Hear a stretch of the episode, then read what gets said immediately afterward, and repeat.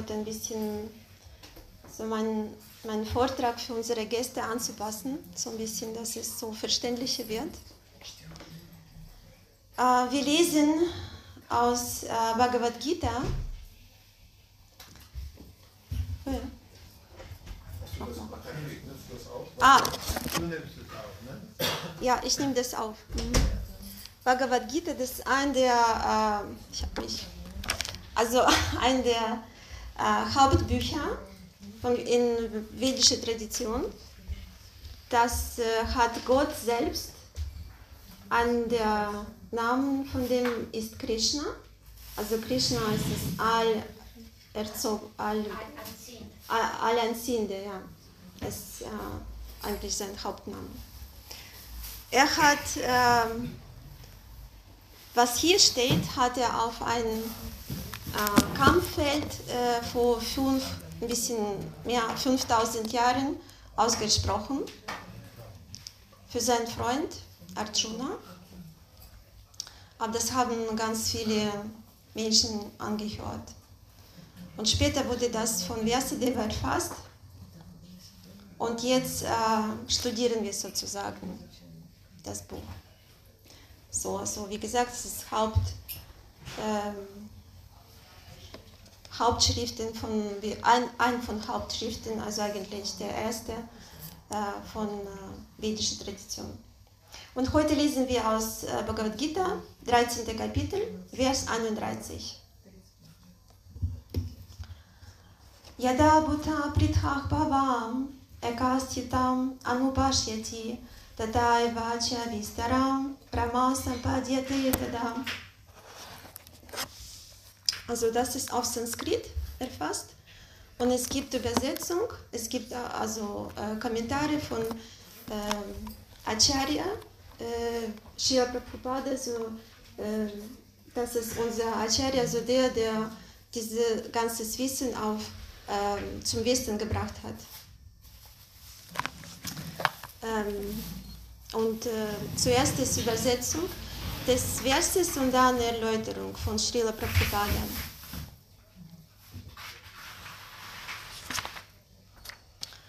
Wenn ein, ansichtiger, äh, wenn ein ansichtiger Mensch aufhört, aufgrund verschiedener materieller Körper Unterschiede zu machen und sieht, wie die Lebewesen überall gegenwärtig sind, erlangt er die Sicht des Brahman. Erläuterung.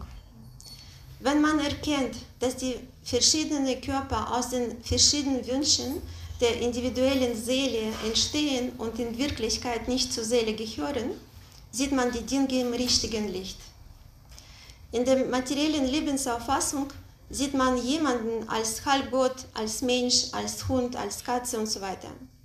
Das ist materielle Sicht, nicht wirkliche Sicht. Dieses materielle, Unterscheiden, äh, dieses materielle Unterscheiden hat seine Ursache in einer materiellen Auffassung vom Leben. Nach der Zerstörung des materiellen Körpers ist die spirituelle Seele eins. Nur aufgrund ihres Kontaktes mit der materiellen Natur nimmt sie verschiedene Arten von Körper an. Wenn man dies verstehen kann, erlangt man spirituelle Sicht und wenn man auf diese Weise von Unterscheidungen wie Mensch und Tier, groß und klein und so frei geworden ist, wird man in seinem Bewusstsein gereinigt und kann in seiner spirituellen Identität Krishna-Bewusstsein entwickeln. Welche Sicht man auf diese Stufe hat, wird im nächsten Vers erklärt. So, also worüber spricht Krishna in diesem Vers? Welches Vers nochmal? Das war 1331. Also Krishna spricht hier eigentlich über Beziehungen in dieser Welt. Und ähm, es gibt also hier, was wir hier praktizieren, ich werde es so ein bisschen anpassen. Eigentlich habe ich nicht so darauf mich eingestellt, dass es so viele Gäste sind, aber ich werde dann versuchen, so ein bisschen verständlich zu, zu sprechen.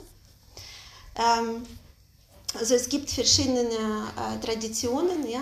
Äh, zum Beispiel, äh, wir werden über Karma äh, vergleichen, äh, Karma-Yoga, Jnana-Yoga und Bhakti-Yoga sprechen. Was wir hier ausüben, das ist Bhakti-Yoga. Äh, und ähm, die Beziehungen, also eigentlich, es geht alles um Gott immer, ja, in allen Traditionen.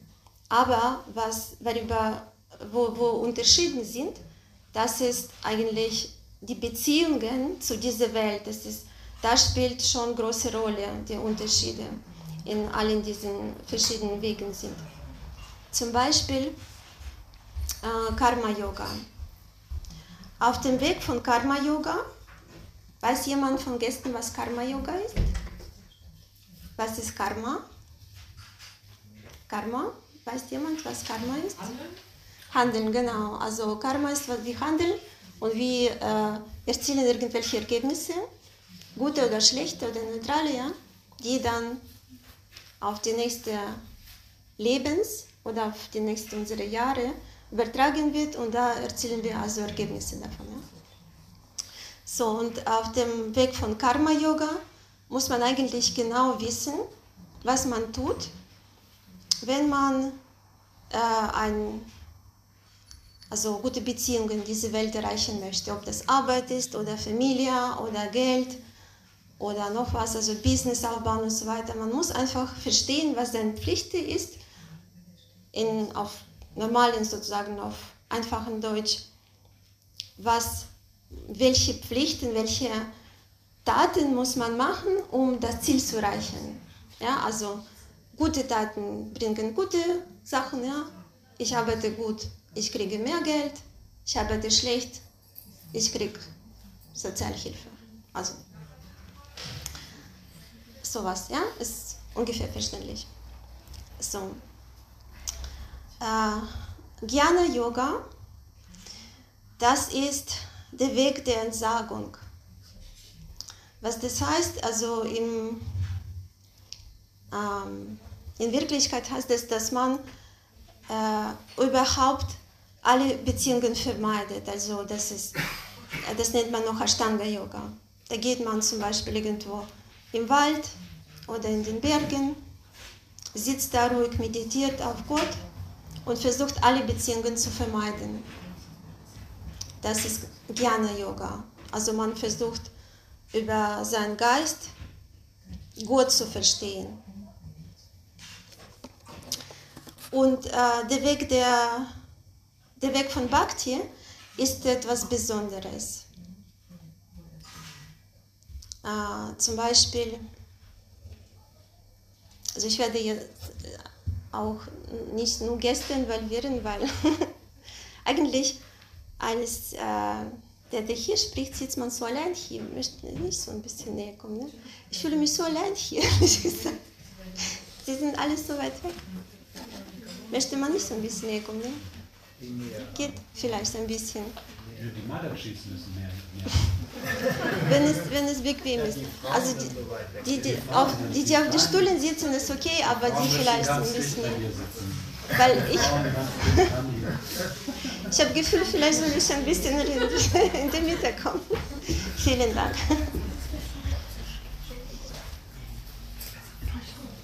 Ähm, also wir haben äh, von Bhakti gesprochen äh, Karma und Jnana habe ich schon daran erinnert, was das ist.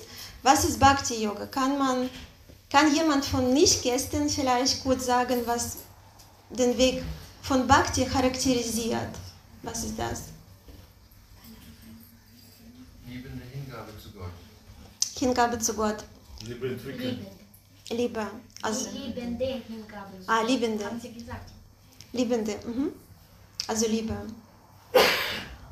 Und wenn wir sagen, also ich wollte jetzt eine Charakteristik oder Qualifikation, das heißt auf Sanskrit Adhikar, also wir nutzen viel Sanskrit, weil äh, alle vedischen Schriften sind auf Sanskrit erfasst, also fast alle. Ähm, das also was ist Qualifikation von Bhakti? Sagt Srila Vyasadeva, das ist ein, ähm, also das ist wie, wenn man sagt Liebe, wir, sie haben Liebe gesagt, aber wenn man sagt, was das, ähm, nee, okay, ich sage das einfach so, also ich werde das nicht so irgendwie kompliziert machen. Also Srila Vyasadeva verfasst das so, Bhakti ist, Qualifikation von Bhakti ist neidlos zu sein. Also nicht neidisch sein. Ja? Am Anfang kann man wahrscheinlich denken, oh, dann bin ich qualifiziert. Ich habe keinen Neid. Ich beneide niemand, ich bin sowieso der Beste oder die Beste, deswegen muss ich niemand beneiden. Ja? Aber wir werden dann später schauen, warum wir doch ähm, das haben.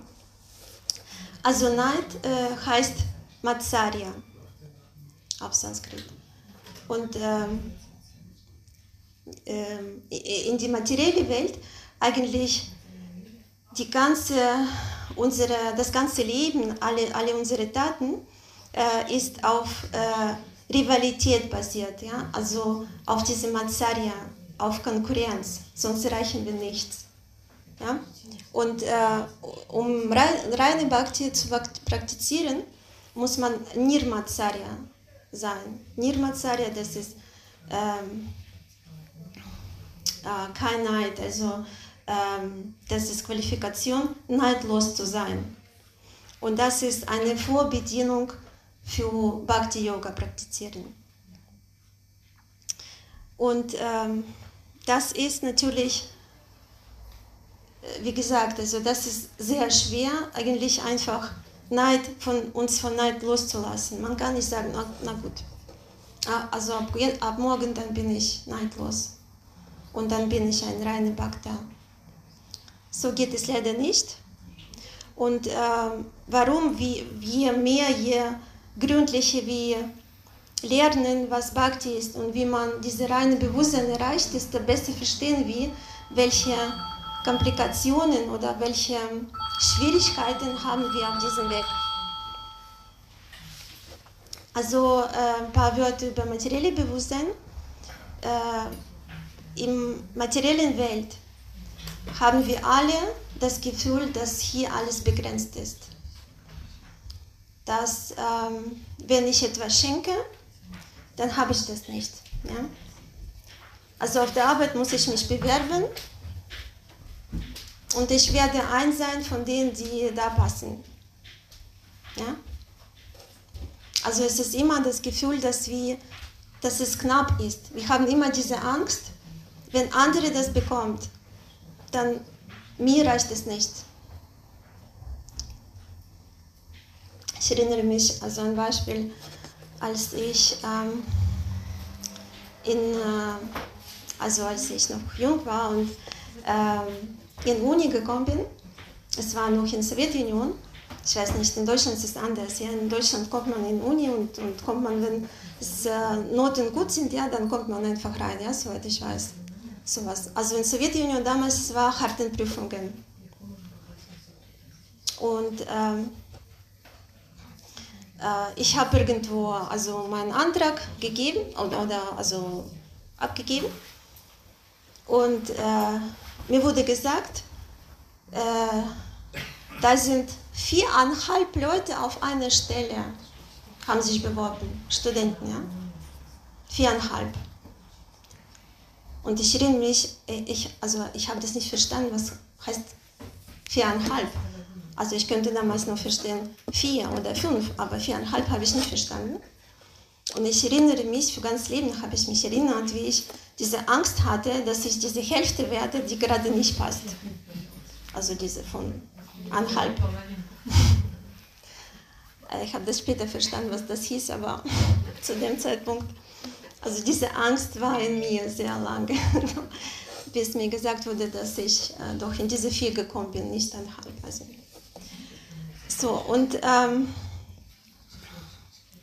ähm, äh, daraus kommt, also daraus entsteht in uns diese Rivalität, ja, Соперничество.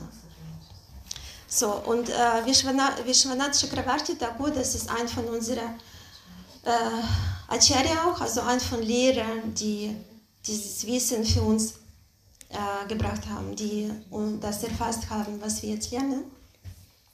Der sagte, dass es gibt einen Weg, der äh, äh die, die, die, diese Neid loszulassen, also äh, dass wir durch uns reinigen können äh, und in der materiellen Welt zwar hier bleiben, aber los, neidlos zu sein, was eigentlich sehr schwer ist, aber wir können das hinkriegen. Und wie geht das? Wir haben gerade auf, also unsere letzte ähm, Lektion haben wir auch darüber gesprochen. Jetzt eine kleine Prüfung, wer weiß das noch? Wie war das? Also ein der wichtigsten Punkte davon ist Mitarbeit. Ah? Mitarbeit. Mitarbeit? Statt Konkurrenz mitarbeiten. Achso, ah, mitarbeiten. Ja, okay. Mhm. Zusammenarbeit. Ja, es ist ein davon, Sadhusanga. Mhm. Du weißt noch? Rentide, weißt du noch? Kennst du noch deine Lektion? Nee, nicht mehr? Okay. Also ein davon war, äh, die Heilige Schriften zu lesen, und zwar Srimad Bhagavatam. Also Srimad Bhagavatam erfasst das ganze Beziehungen von Krishna, von Gott, mit seinen Devotees, mit seinen Freunden, mit seinen Lieben. Ja? Deswegen, wenn wir das lernen, also diese höchsten Beziehungen, werden wir langsam von unserer Neid gelöst. Das ist ein starker, ein, also das stärkste Mittel, diese Neid los, los, äh, loszulassen. Also man sagt, man wird ähm, immun gegen Neid, wenn man Srimad Bhagavatam liest. Und ähm, äh, wie man verstehen kann, welche Art von Beziehungen haben wir. Ja?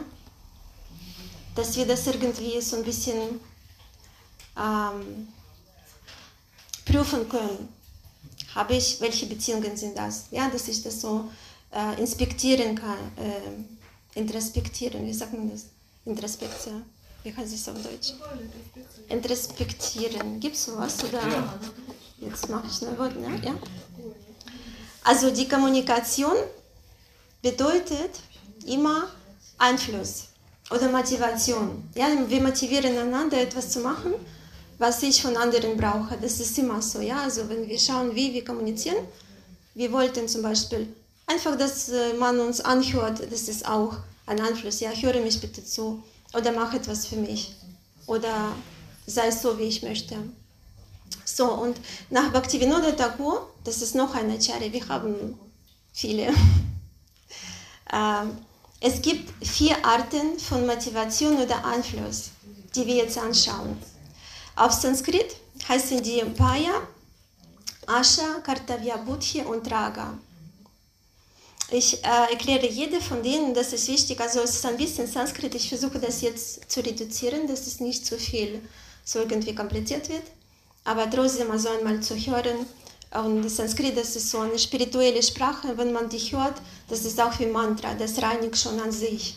Sogar wenn man das hört, das reinigt schon. Ja? Das ist schon das äh, baut diese Verbindung zu Gott auf. So, die, das erste oder ja, das, die erste Form heißt äh, Bhaya. Das ist Angst.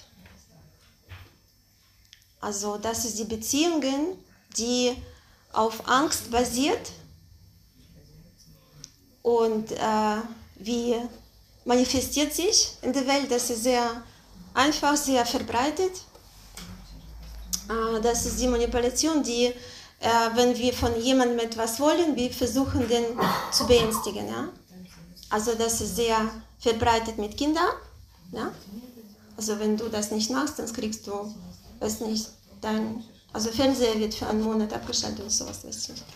Und ähm, mit, ähm, also auf der Arbeit, ja, kein Lohn mehr, kein Gehalt.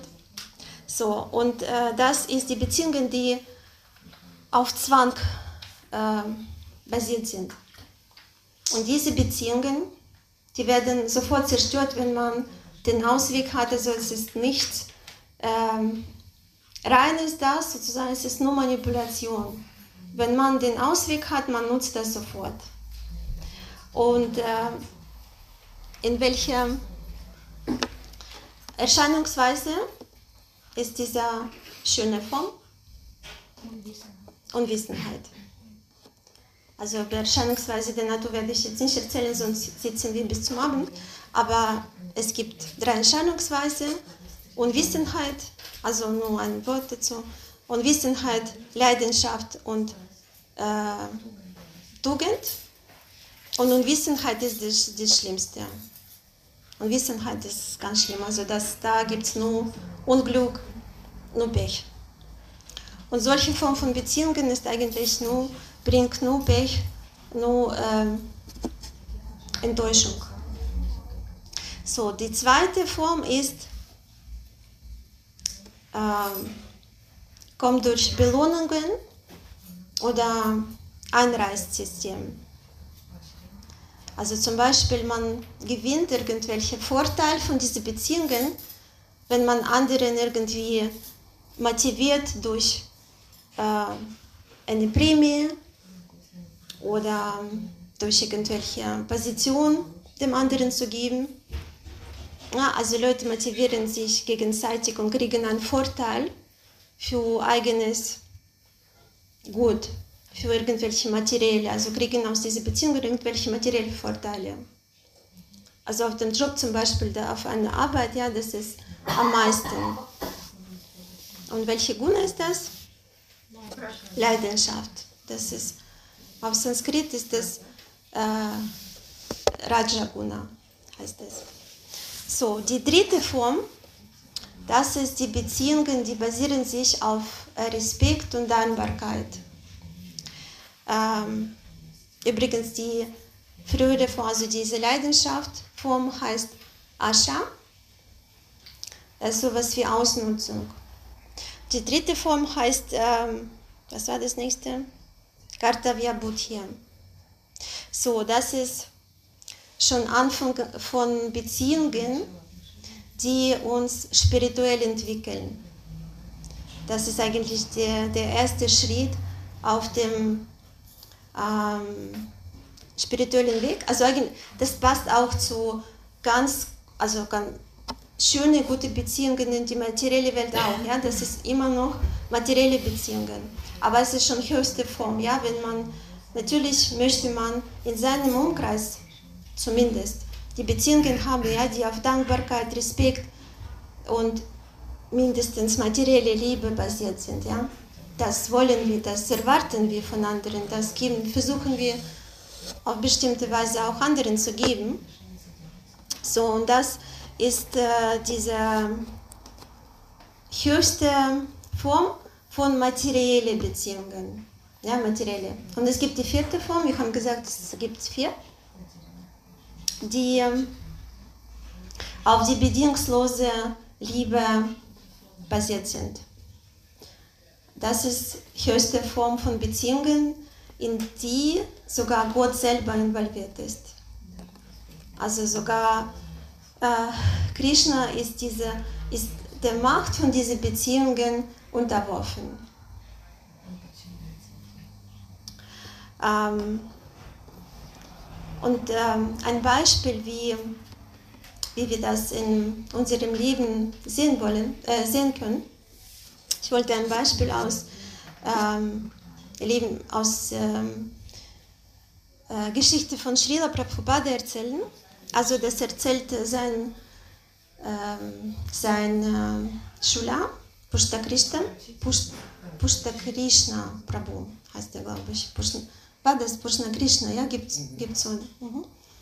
Also die waren, er war mit Srila Prabhupada äh, in einem Flugzeug, die sind irgendwo lange geflogen und in diesem Flugzeug waren äh, unglücklicherweise die ähm, Fans, also diese Rugby-Fans von äh, Neuseeland und Südafrika. Also können Sie das, können Sie vorstellen, was das war? Die waren sehr aufgeregt, ja, also diese Fans, wie sie sich benehmen, wenn die Fans, Fans, ah, Fans, Fans, genau, danke. Ähm, also die waren, die, die waren einfach verrückt. Die haben da geschrien, geraucht. Äh, ich weiß nicht, was die da noch machen. Die waren betrunken, genau. Also die waren einfach, die waren wahnsinnig. Und für, für Srila Prabhupada, es ist ein reiner Devotee von Krishna, ja. Also natürlich, sein Schüler war sehr, sehr nervös. Er wusste nicht, was er machen soll. Es war so viel, es war ein halbes Flugzeug von diesen Fans. Und äh, er, er wusste nicht, was er machen soll. Er war so wirklich, er hat gezeigt, dass ist. Er hat immer wieder umgedreht, hat die angeschaut, wie lange das noch, er hat vielleicht was gesagt. Und im Endeffekt hat er einen Stewardess gerufen und hat gesagt, sagen Sie ihm bitte, dass die, sagen, die ihnen, sagen Sie ihnen, dass die aufhören müssen. Naja, also Stewardess ist zu denen gegangen und hat gesagt, hören Sie bitte auf. Ich habe natürlich sofort aufgehört. Also die haben genauso weitergemacht, die haben das voll ignoriert. Ja, da könnte noch ganze Equipage sagen, die müssen aufhören, es wäre sowieso nichts. Und äh, Pushta Prabhu, er ist aufgestanden, er wollte noch jemand rufen, ich weiß nicht, vielleicht äh, Flugzeugführer, ich weiß nicht. Also er war sehr, sehr aufgeregt. Und dann Srila Prabhupada, der ganze Szene beobachtet hat, ganz ruhig, hat ihm gesagt, kannst du dich bitte sitz, zurücksitzen? Welcher Unterschied, hören Sie aufmerksam zu, was er gesagt hat, welcher Unterschied gibt es zwischen Ihnen und uns, wenn wir das nicht geduldig ertragen können, was die anderen machen? Was macht das für Unterschied dann? Also das hat mich sehr, sehr bewundert, weil äh, was, hatte, was er damit sagen wollte, äh, dass wir dürfen nicht, wenn wir schon das Wissen haben, die wir hier langen, uns genauso benehmen wie früher. Es muss uns ändern. Wir müssen, wir müssen genau zuhören, was, was in diesem Wissen steht, was uns Srila Prabhupada beigebracht hat. Und das ist das mächtigste Wissen, die auf dieser Erde existieren. Und ähm, ähm, ich wollte noch einen äh, Kommentar von Srila Prabhupada zu 3. Chanto, Kapitel 32, Vers, Vers 42 lesen. Äh, das ist zu dem, was Sie früher gesagt haben über Neid. Man soll seine Gottbrüder nicht unnötig beneiden. Im Gegenteil, wenn Gottbruder erleuchteter und im Krishna-Bewusstsein vorgeschrittener ist, soll man ihn als dem spirituellen Meister fast ebenbürtig betrachten. Äh, und dann geht weiter und dann noch ein Satz, ein solcher Mensch muss frei von Neid sein und an das Wohl aller Lebewesen denken, nicht nur den Menschen, sondern auch den, von Lebewesen, die nicht Menschen sind. Also das heißt, äh, vielleicht wissen Sie, also ich, jetzt frage ich die Gäste, dass wir Vegetarier sind, ja, wir essen keine anderen Lebewesen. Also alles, was Seele hat und jede Lebewesen hat Seele, das darf man nicht essen. Ja? Und das braucht natürlich bestimmte Demut viel Demut. Okay, also Vegetarier braucht nicht so viel Demut. Um Vegetarier zu sein, braucht man nicht so viel Demut. Das kann man schon ziemlich mit wenig Demut schaffen. Aber andere respektvoll, immer respektvoll und äh, mit großer Acht, äh, mit Achtung. Achtung zu äh, behandeln, das braucht schon Respekt, äh, das braucht schon Demut. Und in diesem Zusammenhang hat mir sehr gut gefallen der Ausdruck von Radhanath Swami, das ist ein von unseren spirituellen Meistern, äh, spirituellen Lehrer. Der sagte, Demut heißt nicht, über sich selber schlecht zu denken. Weiß jemand, wie weitergeht? Demut ist, Demut heißt, an sich selber weniger zu denken, sondern an die anderen, mehr an die anderen zu denken, sich nicht in die Mitte zu stellen, Gott in die Mitte zu stellen und die anderen in die Mitte zu stellen und ihnen dienen. Und dann das wird uns entwickeln, also wir gehen dann fort. Ähm, und noch ein interessanter, ähm, interessanter Satz, das äh,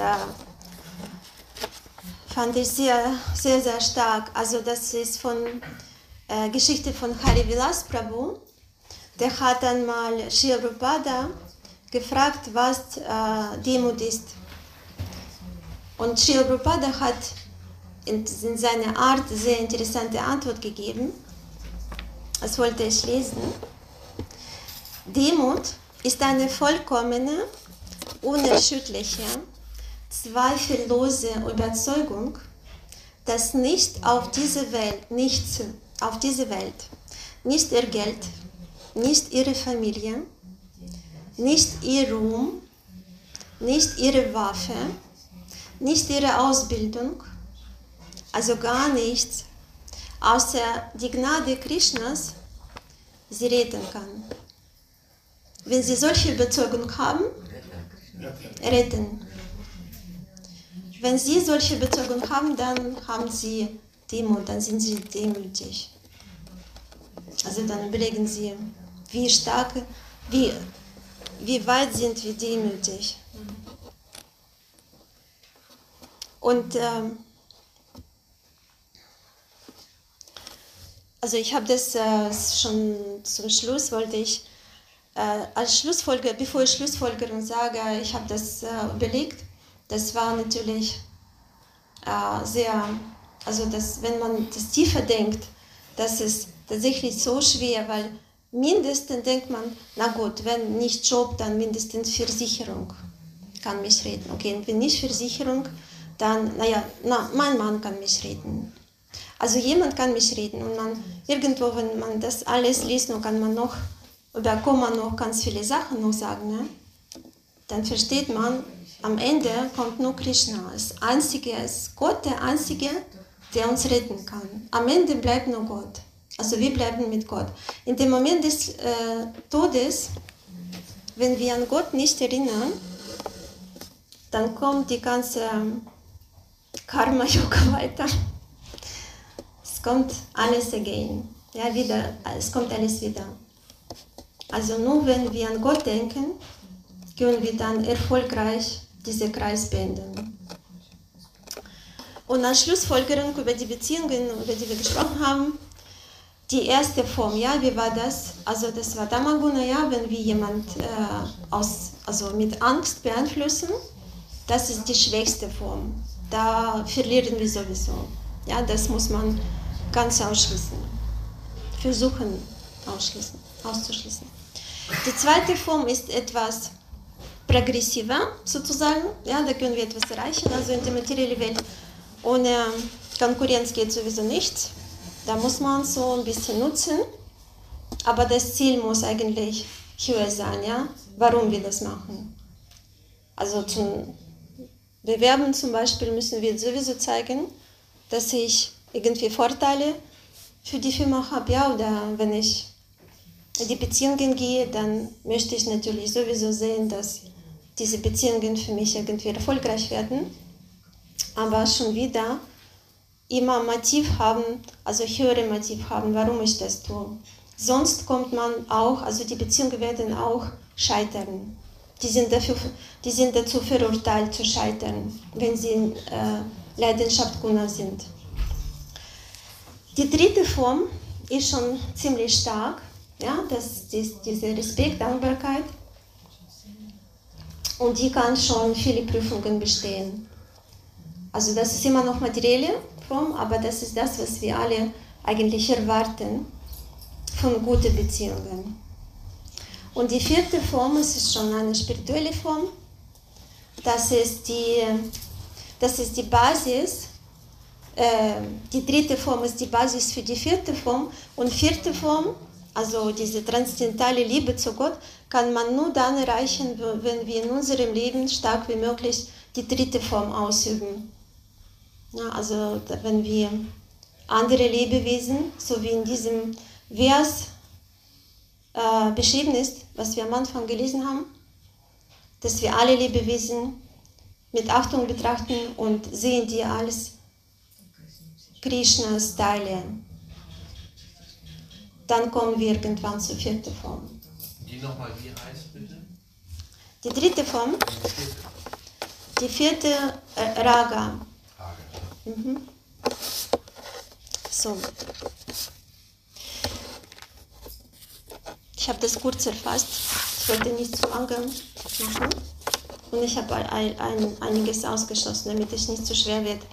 Gibt es Fragen? Ich habe ein bisschen mehr Zeit für Fragen gelassen. Ja, ich würde gerne nochmal das Zitat von Prabhupada hören. Äh, das ist nicht der Geld, ja? Äh, ich meine, also nichts. Über Demut, ja. Demut ist eine vollkommene, unerschütterliche, zweifellose Überzeugung, dass nichts auf dieser Welt, nicht ihr Geld, nicht ihre Familie, nicht ihr Ruhm, nicht ihre Waffe, nicht ihre Ausbildung, von mir noch nicht ihre Versicherung, also gar nichts außer die Gnade Krishnas sie retten kann. Wenn sie solche Überzeugung haben, bedeutet das, dass sie demütig sind. Cool, ja? Also. Gut. Also wer hat noch Fragen? Oder ist das so absolut klar alles? Ich glaube nicht, oder? Normal gibt es immer Fragen. Entweder habe ich zu schwer gesprochen oder zu leicht und alle haben alles perfekt verstanden.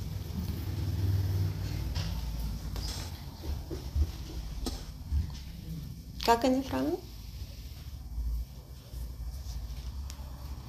Dann,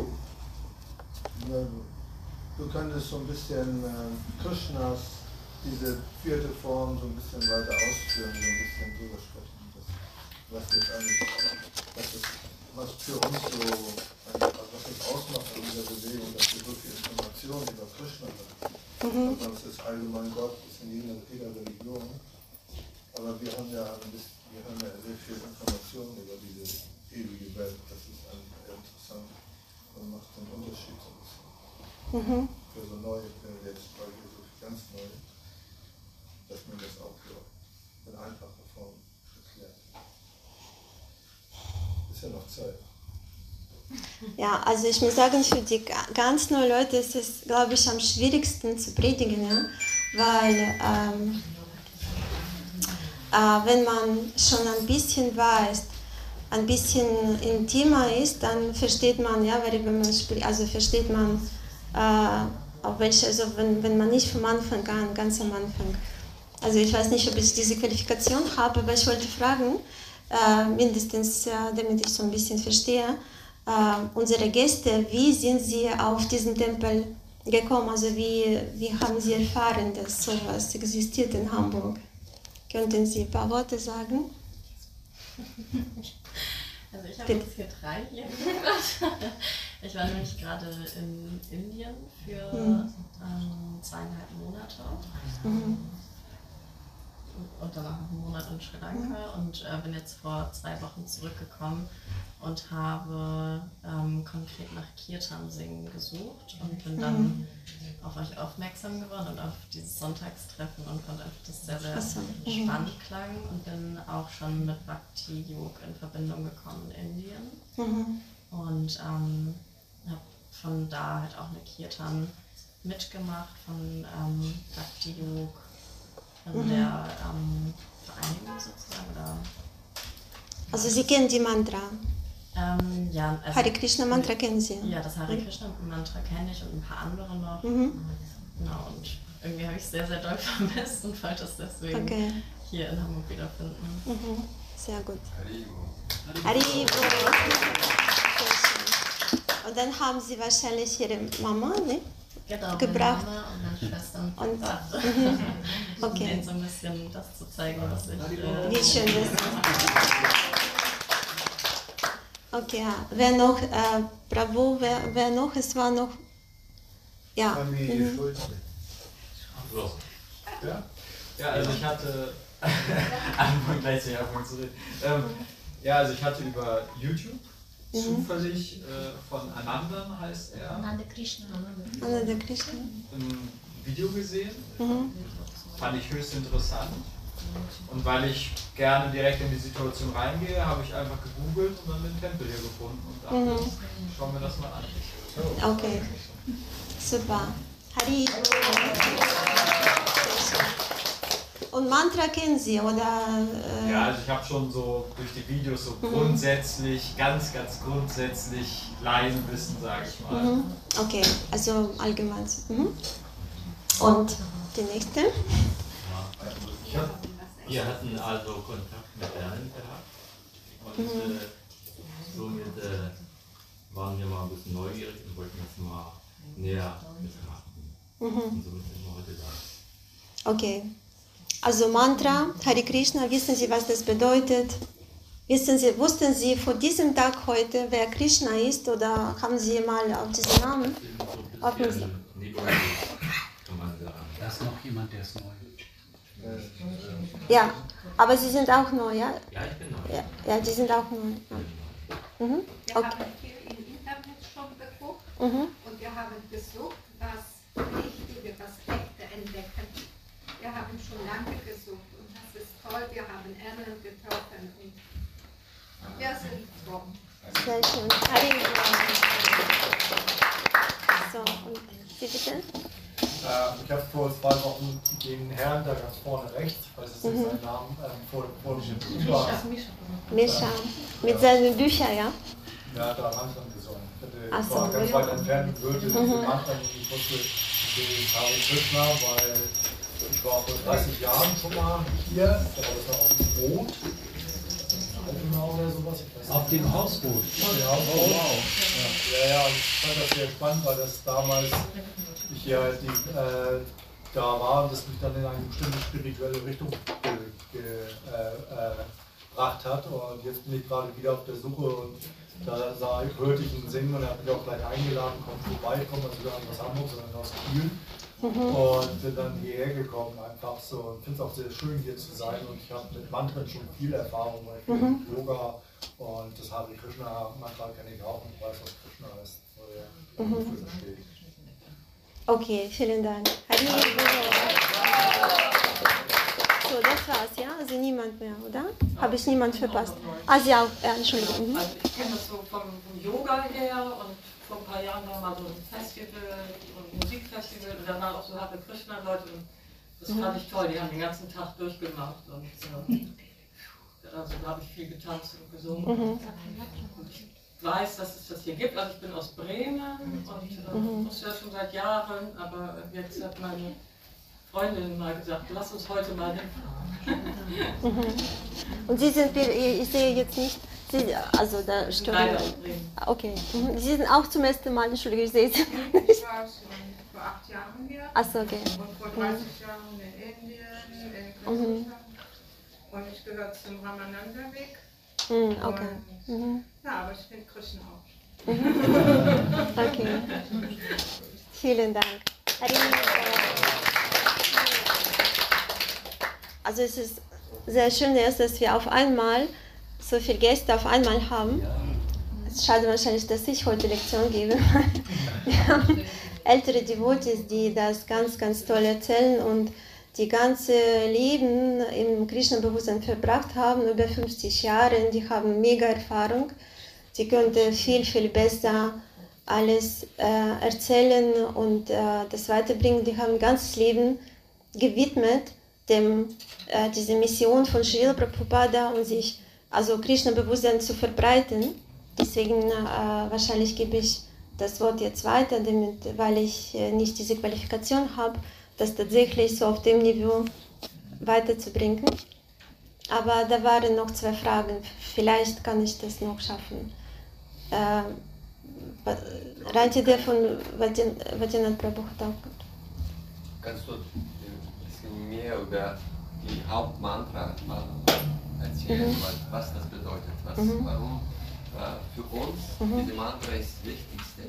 Mhm. Äh, welches Kraft hat sie Okay. und äh, Bedeutung in unserem Leben? Mhm. Also bevor ich das mache, äh, Eine Vajjanat Frage vielleicht auch noch. Mhm. zwei. Du hast ja von Stufen der Liebe gesprochen. Die Mhm. vierte Stufe, das, also frei von Neid. Ja, wen lieben wir denn dann? Das ist die Frage. Mm, Okay. Mhm. Gut, ich versuche das sogar in äh, meiner Antwort, die beiden Fragen gleich zu beantworten. Also vierte Art, die Beziehung, über die ich gesprochen habe, das ist Liebe zu Gott. Warum zu Gott und nicht zum Beispiel zu meinem Mann oder zu, weiß ich nicht, zu meinem Chef oder noch et- etwas? Weil ähm, Krishna ist die höchste Persönlichkeit Gottes. Also aus Krishna kommt alles, das äh, Anfang des Anfangs, des alle, also wir alle haben äh, ganz starke Verbindung mit dem Gott. Ohne Gott wären wir nicht existieren. Ja? Wir, wir sind kleine Teile von Gott.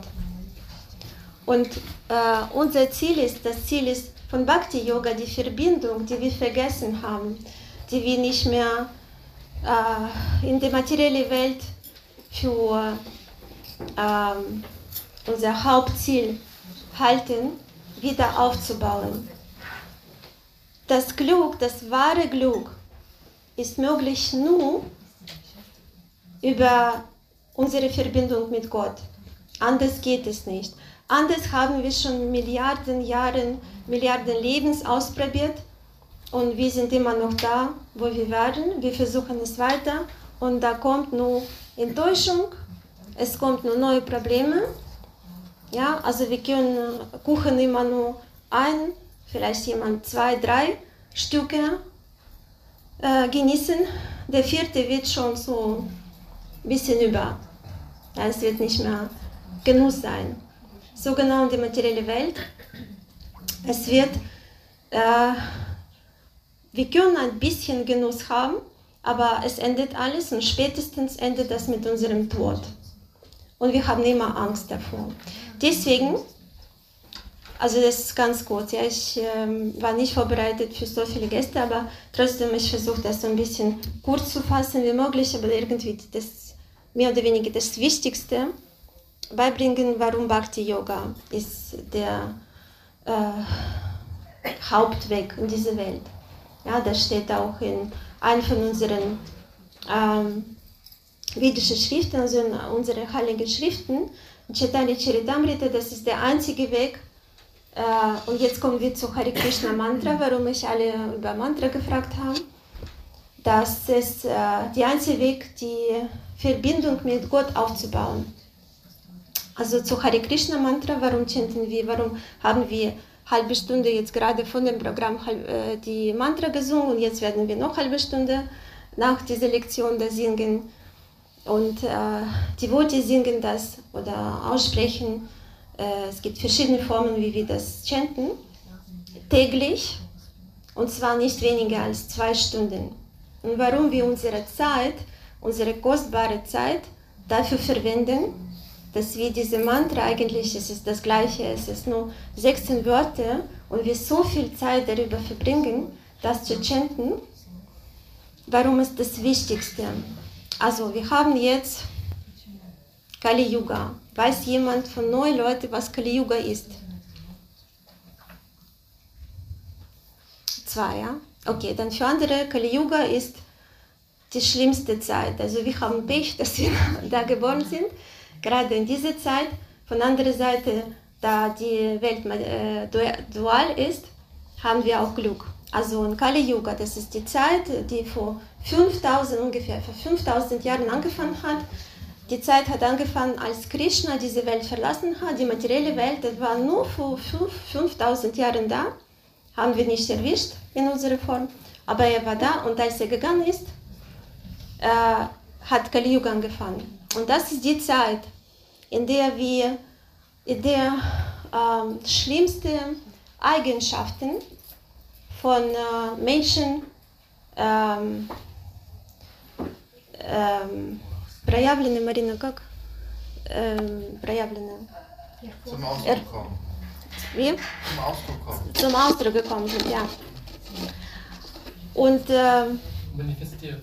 manifestieren, ja, die manifestieren sich, die schlechten Eigenschaften. Das sehen wir all in der Welt, ja. Sie können Bestätigung finden, ja.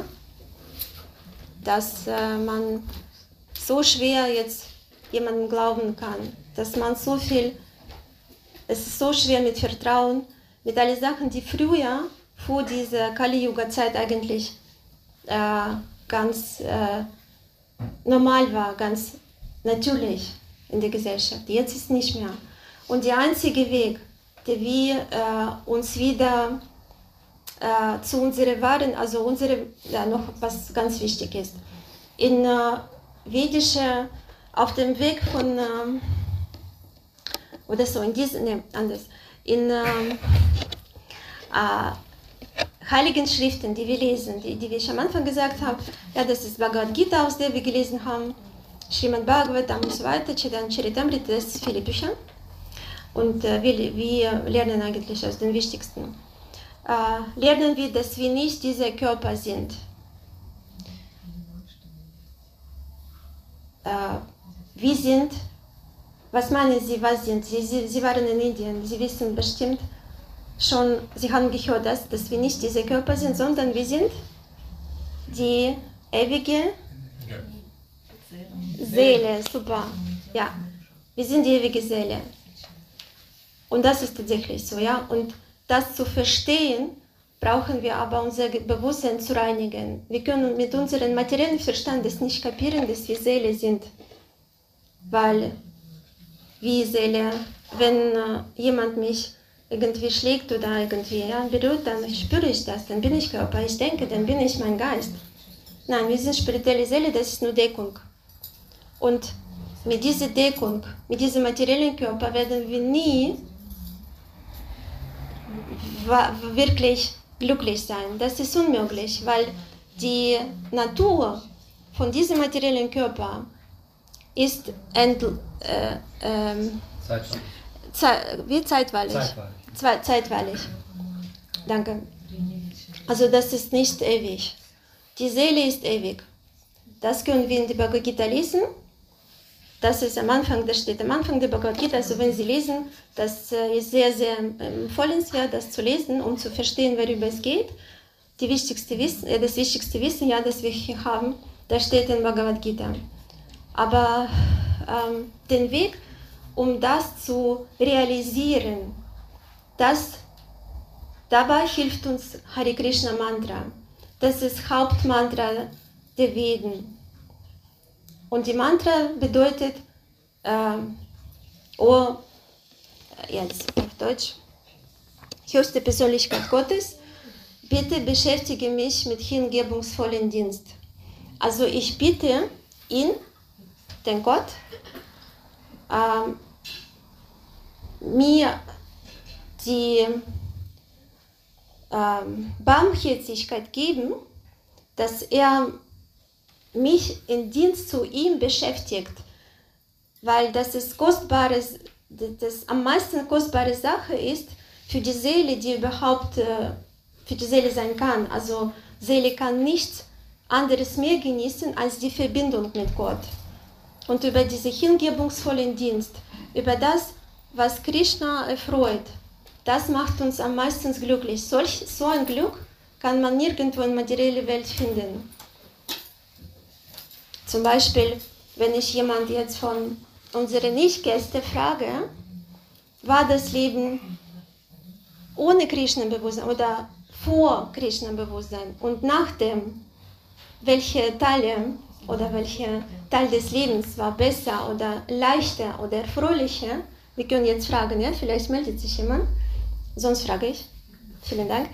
Dann können Sie hören, ja, also welche Unterschiede zwischen diesen äh, zwei ähm, Lebensphasen äh, sind, ja, Lebenszeiten sind. vor Krishna, bevor ich äh, Krishna-Bewusstsein äh, Leute getroffen habe und spirituelle Meister auch durch Internet. Etwas lauter bitte. Abgeht. Danke. Bevor ich Krishna-Bewusstsein, äh, diese transzendente Philosophie und die Leute, die diese transzendente Philosophie auch in ihrem Leben leben, getroffen habe, hatte ich das Gefühl, dass ich immer funktioniere. Für jemanden was Gutes tun möchte, aber es klappt nie. Ich komme aus ärztlichem Beruf, habe auch Burnout äh, erfahren. Alle wissen, was Burnout ist, ausgebrannt sein. Ich, wollte, ich bin auch in den medizinischen Beruf gegangen, weil ich äh, seit Kindheit habe den Tod, Fakt des Todes nicht annehmen können. Und zweite Frage war, die erste Frage mit fünf Jahren war, wieso sterbe ich? Wieso bin ich irgendwann nicht da? Alle sind da und ich bin nicht da, ich spüre nicht, ich weiß nicht. Das war meine erste Frage, weil ich Serke ge- gesehen habe, offene Serke mit diesen Leichen im Dorf und ich war sehr beängstigt, aber ich konnte mit niemandem darüber sprechen. Ich komme aus der theistischen Welt, aus der ehemaligen Sowjetunion, aus Kasachstan. Okay, deswegen bin ich in Medizin gegangen. Das war die erste Frage, Fakt des Todes, würde ich nicht annehmen, deswegen wollte ich auch den Menschen irgendwie helfen. Zweite Frage auch, seit, denke ich, äh, Pubertät oder schon früher, harmonische Beziehung. Und dann habe ich auch das Ganze, die ganze Zeit gebracht, äh, gebraucht, wieso? Ich möchte harmonisch mit allen sein, aber es kommt irgendwie doch am Ende eine Enttäuschung. Täuschung, Enttäuschung. Und so kam ich auf diese Philosophie, Dualismus, das materielle Universum ist eigentlich Entro ist es Entropie. Und die Seele ist immer ewig, im Wissen und glückselig. Und wenn ich die Fotos ansehe, seit Kindheit, dann weiß ich, dass ich mich als Körper verändert habe, dass meine, äh, mein Verstand, meine Überzeugungen, äh, Philosophien, wie, wie ich gelebt habe, haben sich ständig verändert. Aber hier drin bin ich immer die gleiche, die weiß, dass sie ewig sein möchte, dass sie immer Liebe ausstrahlen möchte und dafür br- bräuchte ich Wissen. Und irgendwann habe ich gesagt, ich weiß nicht, ich habe das einfach so äh, in die Luft geschrien, ich kann nicht mehr, ich kann nicht mehr. Ich wusste, wie schon äh, Sie heute erzählt haben, ich wusste, dass kein aus der Familie mir helfen kann.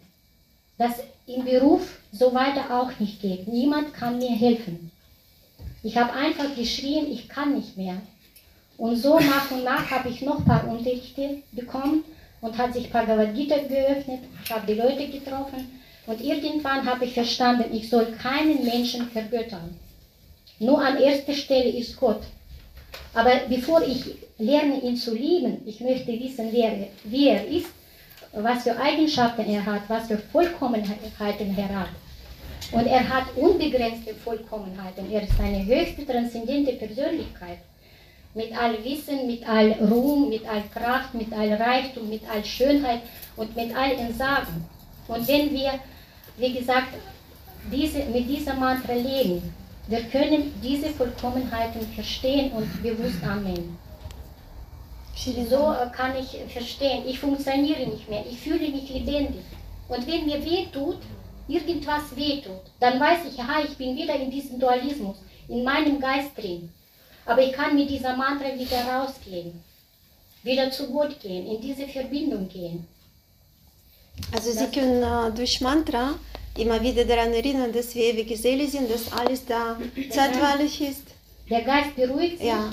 Intelligenz wird immer eher, äh, wie gesagt, und ich verstehe, ich bin hier in dieser Welt abhängig, aber in, in, in dem positiven Sinne abhängig von Gott.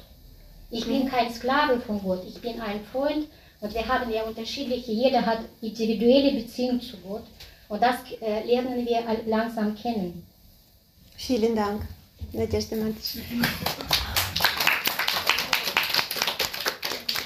Möchte noch jemand, ich wollte tatsächlich, dass äh, noch jemand vielleicht von Nichtgästen spricht darüber, dass Gäste mehr oder weniger überzeugt sind, dass es nicht nur Meinung von ein paar Frauen da, die sentimental sind, sondern das ist tatsächlich die Wahrheit, was wir hier besprechen und warum das die Wahrheit ist.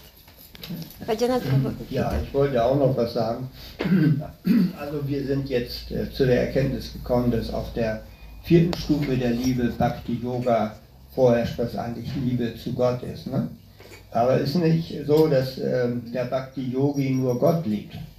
Ja, auch wir haben äh, angefangen darüber zu sprechen, wer ist Gott eigentlich, was ist seine Natur.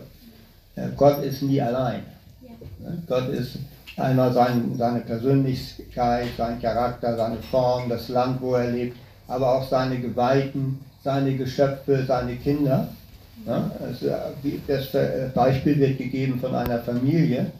Äh, wenn die Kinder Liebe für die Eltern haben, dann haben sie auch automatisch Liebe für die Geschwister. So der Bhakti Yogi ist eigentlich jemand, der also an erster Stelle Gott oder Krishna liebt, aber auch alles, was mit ihm zusammenhängt, eben seine Geschöpfe, seine Schöpfung.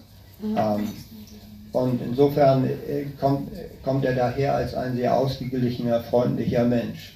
In der Bhagavad Gita im 12. Kapitel heißt es, er ist niemandes Feind zum Beispiel, sondern ein Freund aller Lebewesen. Das wollte ich noch erwähnen. Mhm. Vielen, vielen Dank.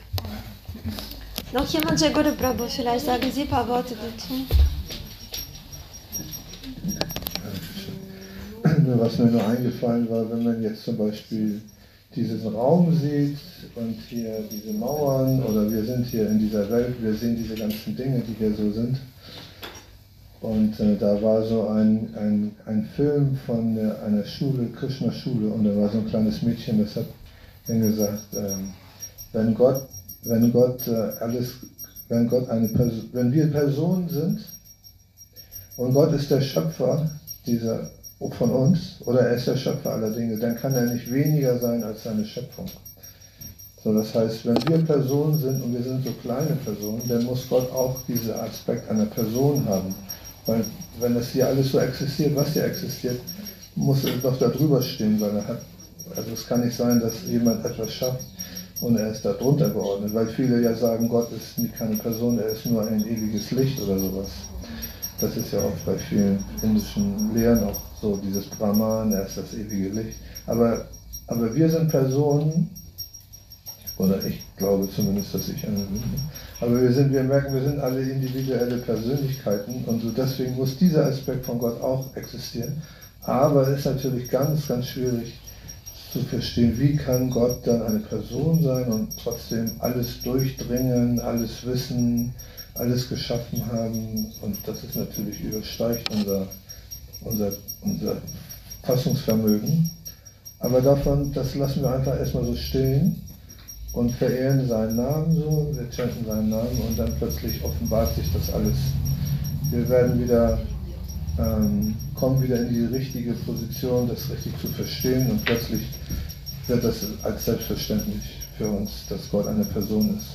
Und trotzdem haben wir es immer noch nicht verstanden, aber wir sind auf dem Weg und das ist für uns eigentlich so der Vorgang, dass wir diesen Mantra chanten, seinen Namen rufen oder so und dann wird sich da die Türen öffnen und wir werden wieder in unser, ne, wie der verlorene Sohn, der geht wieder zurück.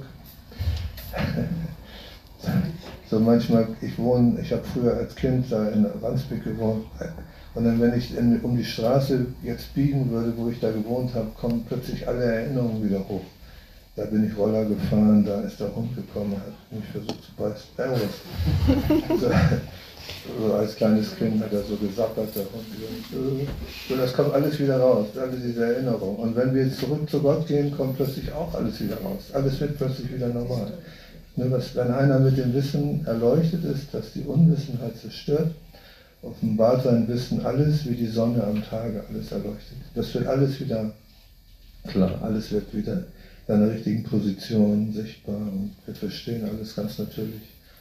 Und das wird dann zu einer unwiderruflichen Tatsache. Es ist nicht, dass wir irgendwie glauben und dann nachher denken wir vielleicht doch nicht, sondern das ist eines, wird zu einer unwiderruflichen Tatsache, dass wir auf dem richtigen Vielen Dank. Vielen Dank. Ähm, ich wollte nur kurz, ist mir ähm, noch äh, im Sinn gekommen. Äh, warum? Weil es ist tatsächlich schwer für, wie viel, weiß ich nicht, haben wir eine Stunde ja für die Lektion. Es ist unmöglich, eigentlich über Bhakti Yoga. Es kann man natürlich einige wichtige Punkte nennen, ja, aber es ist unmöglich, so viel zu erzählen, dass man tatsächlich überzeugt ist, dass man da auf dem richtigen Weg ist. Um das zu kriegen, muss man tatsächlich, die Veden sagen, ja, muss man von äh, äh, ähm, vorgeschrittene Gottgeweihte anhören, ja, muss man Bücher lesen, muss man in, den, in der Gesellschaft sein von Leuten, die, die Wissen schon äh, auf dem Weg zu realisieren oder realisiert haben. Das sind spirituelle Meister oder äh, äh, ältere Devotee und so weiter. Also warum das so wichtig ist, ich äh, erzähle, ist mir ist aufgefallen eine lustige Geschichte, äh, warum es so wichtig ist, dass von tatsächlich von äh, wahre Quelle das zu erfahren. Und äh, äh, nicht einfach so ein bisschen zu gehört haben, ach, okay, dann habe ich alles verstanden, dann mache ich es, sondern tatsächlich immer wieder äh, da kommen, wo, das, wo darüber erzählt wird. Ja? Also es gibt eine Geschichte, es war eine Geschichte in Indien, ein so ganz normale, äh, ganz einfacher Mann hatte einen Esel, der sehr, der sehr gemocht hat, er war, es war dann seine Familie, ja, er hat ihn sehr geliebt. Und dann ist äh, dieser Esel in seiner Zeit ist gestorben. Ja, und ähm, der Esel hieß, jetzt weiß ich natürlich nicht, wer er hieß. Wie könnte ein Esel heißen? Wer weiß Bescheid? Wie könnte ein. Wie? Kasimir. Ka, Ka, wie? Kasimir. Kasimir? Okay. Nehmen wir Kasimir. Er war so wie Sing, weiß nicht mehr. Kasimir dann nennt. Also Kasimir ist äh, unglücklicherweise verstorben. Und äh, der Mann war sehr traurig. Er war so traurig. Er, sitzt, äh, er saß äh, vor seiner Hütte und hat äh, lange geweint. Und da kam Nachbarn, hat gefragt, warum weinst du? Und das, oder Nachbarn aus anderem Dorf, also der nicht genau Nachbarn war, sondern, sondern in Indien verbreiten alle Gerüchte sofort. Ja, also sie waren das, ich weiß nicht wie jetzt, aber früher, wenn man diesen Film anschaut, einmal jemand hat etwas ganz leise jemandem anderen gesagt und da spricht in der nächsten Serie ganz Indien darüber. Ich weiß nicht, wie das geht, über die Luft, aber irgendwie da ist sehr stark das alles äh, verbreitet. So, und dann äh, singt, sitzt er und äh, weint und da kommt ein anderer Mann äh, aus einem Dorf und fragt, warum weinst du, was, warum bist du traurig? Und er sagt, ah, Kasimir ist verstorben und weint weiter, ja, und hat nicht gesagt, wer Kasimir ist, aber die Tatsache, Kasimir ist verstorben, ist alles sehr schlecht. Der andere ist in sein Dorf gegangen und hat gesagt, oh, das ist so ein Pech, jetzt Kasimir ist verstorben. Im Endeffekt, ein paar Dörfer oder weiß nicht, viele Dörfer waren sehr traurig, weil Kasimir verstorben ist. Niemand wusste, wer Kasimir ist, aber alle waren sehr traurig. Und diese Neuigkeit, wie gewohnt, ist zu, äh, zu dem äh, Kaiser oder Westindien, also König, angekommen. Und wenn äh, ähm, Könige hatten, wer Vizepräsident von König, wie heißt dann, wie hieß das, das denn? Äh, Rat der Kanzler. Kanzler, ja gut, Kanzler. Kanzler. Vizekönig. Premierminister. Premierminister, Premierminister, okay. Ich habe aufgenommen, okay. Also wenn Kanzler auch geweint hat, also nicht geweint, er war auch sehr traurig und kam zu König und König fragte, warum bist du so traurig? Der sagt, oh, wissen Sie, Kasimir ist verstorben. Oh, wirklich. Und wer ist Kasimir? Und Kanzler wusste nicht mehr, wer Kasimir ist. Er dachte, vielleicht weiß König, aber die anderen wissen, er weiß noch nicht. Und dann hat er angefangen. Und König sagte, ja, frag bitte, wer Kasimir ist. Ja, und dann also müssen wir vielleicht was machen damit. Und dann kam es das dann alles, ja, in diesen Weg zurück. Also alle haben sich gefragt, wer Kasimir ist. Niemand wusste, aber alle waren traurig. Und irgendwann kam das zu diesem Mann, der den gefragt hat. Und im Endeffekt haben die erfahren, Kasimir ist einfach ein Esel, der verstorben ist. Ja, und die waren umsonst so lange traurig. Also eigentlich. Das ist die Geschichte, wenn Sie noch nicht den Pfad verloren haben.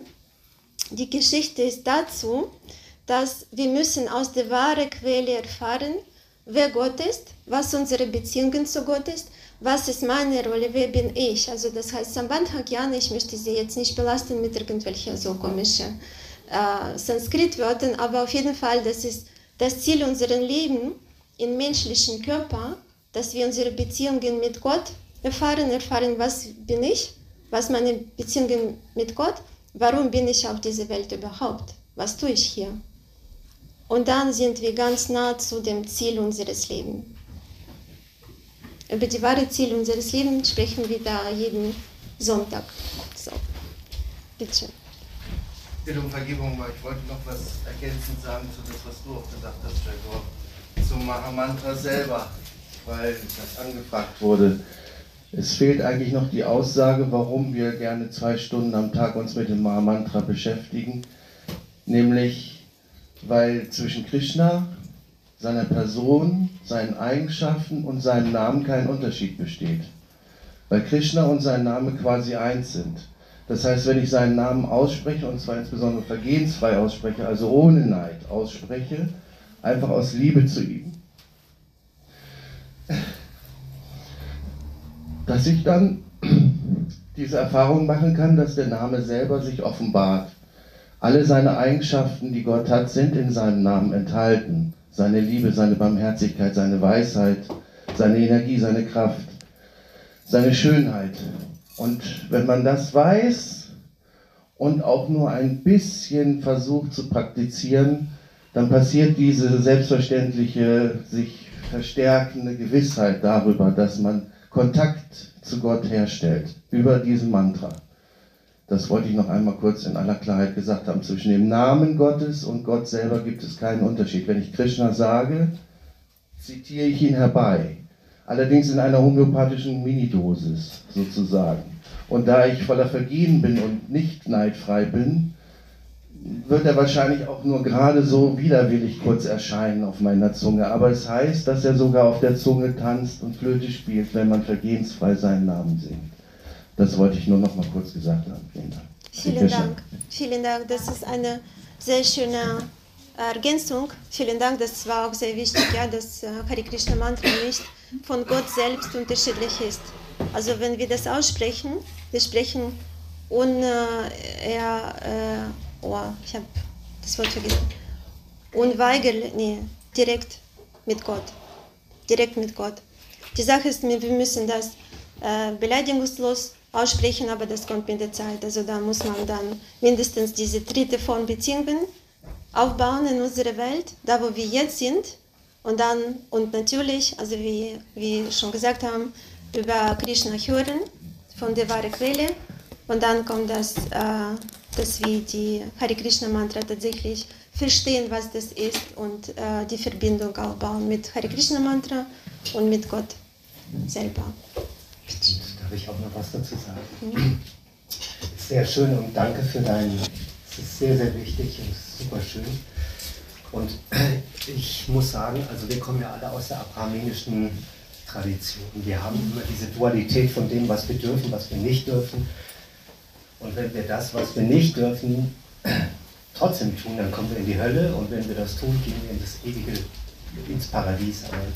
Und das Mahamantra, das ist das Eigentliche, was ich noch ergänzend sagen wollte. Man muss sich ja fragen, warum Menschen seit über 40, 50, 60 Jahren hier im Westen durch die Gnade von Srila Prabhupada dieses Mantra überhaupt chanten und singen.